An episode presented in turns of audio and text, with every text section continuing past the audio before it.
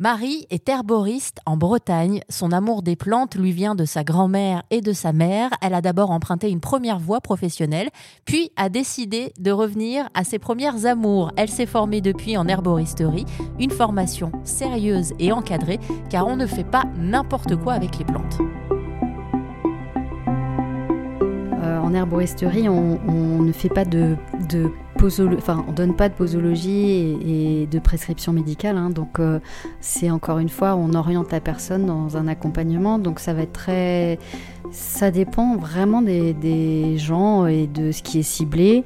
On va pouvoir être parfois sur euh, des cures. Typiquement, quelqu'un qui veut faire une détox. Euh, va faire une cure de trois semaines et va prendre à raison de 1 litre de tisane par jour pendant trois semaines pour, pour bien se nettoyer.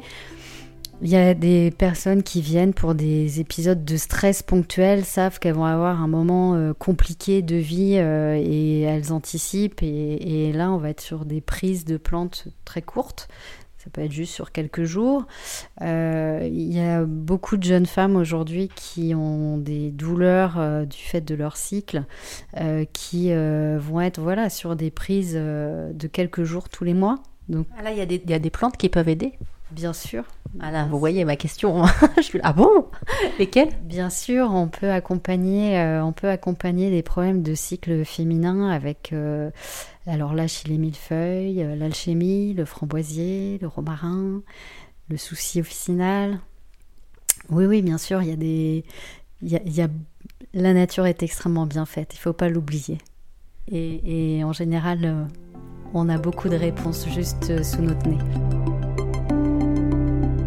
Attention, ceci dit, parce que moi, de ce que j'ai cru comprendre, euh, l'intérêt de se faire accompagner aussi, c'est qu'il y a des plantes dont il ne faut pas abuser, il y a des plantes qu'on peut prendre, qu'on ne peut pas prendre, et c'est vrai que c'est important aussi de cadrer les choses. Alors c'est important effectivement parce que déjà, premièrement, il y a des gens qui ont des allergies et qui pensent pas forcément qu'en étant allergique à, une plante euh, ou à un aliment, ne pensent pas forcément qu'elles vont être allergiques à une plante de la même famille.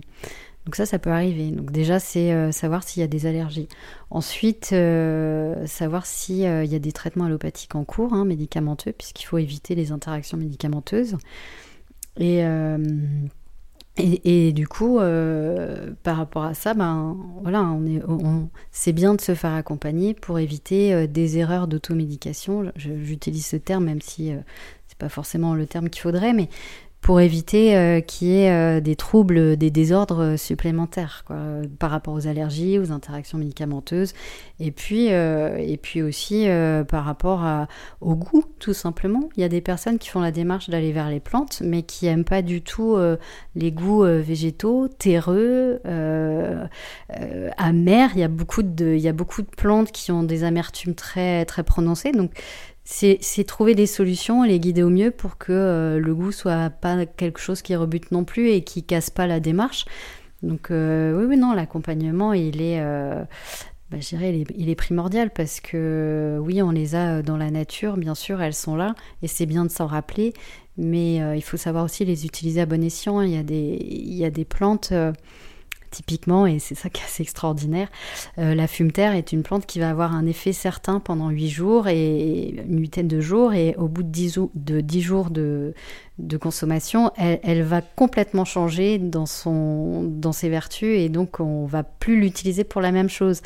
Donc euh, voilà, d'un effet un peu euh, nettoyant et tonifiant sur les premiers jours, elle va avoir un effet euh, plus soporifique de l'organisme au bout d'une dizaine de jours. Donc, donc oui, c'est bien de savoir euh, telle plante, pourquoi la prendre, comment la prendre, et donc de faire appel à des gens qui vont, qui prennent le temps par cœur, par passion d'aller se former.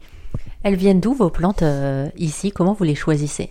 Alors moi je travaille avec euh, plusieurs fournisseurs. Euh, c'est des gens que j'ai choisis plus par cœur qu'autre chose, hein, parce que je voulais qu'on ait des, éthiques euh, convergentes.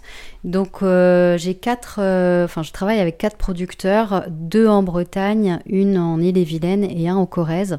Donc ce sont des petites maisons, c'est des productions à taille humaine, avec des plantes qui sont vraiment d'une belle qualité, en bio bien évidemment. Euh, sinon, ça, pour moi, ça n'aurait pas de sens. Et, et, donc, ce sont des gens qui sont des passionnés aussi, qui travaillent je, souhaite signaler au passage que les gens qui font, qui produisent des médicinales travaillent euh, quasiment 80 euh, heures par semaine.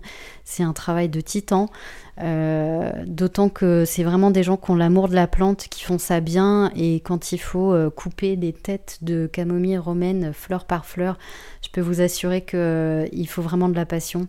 C'est ce qui fait que derrière, on a des belles médicinales et en l'occurrence, les producteurs avec qui je travaille ont cette qualité, cette passion, donc euh, ça permet d'avoir des super belles plantes pour faire des belles choses.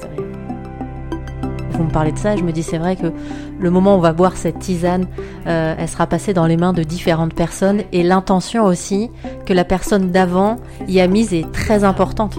Mais en fait, de l'intention qu'on y met sur tout, sur, depuis le début, depuis la semence jusqu'au moment où elle va être préparée en tisane. Et, moi, je demande même à la personne qui va consommer la tisane de le faire en conscience et d'y mettre une intention aussi parce que euh, la plante, elle donne. Clairement, elle donne. C'est pas, pas juste un produit. Euh, il se passe des choses. La tisane est une structure vivante. Donc, euh, c'est vraiment la prendre en conscience et, comprendre ce qui se passe quand on l'ingère, quand on la met à l'intérieur de son corps. Donc, c'est une générosité pure de la plante pour, euh, pour notre bien.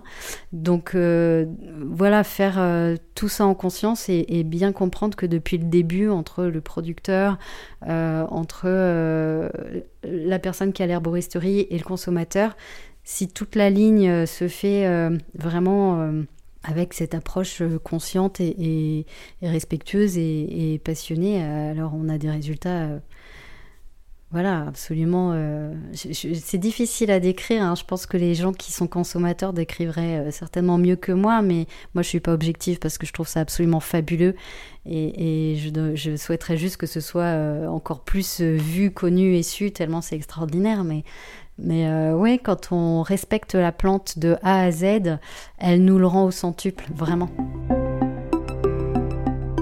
Et le nom de votre arboristerie, il était une fois les simples, ça vient d'où?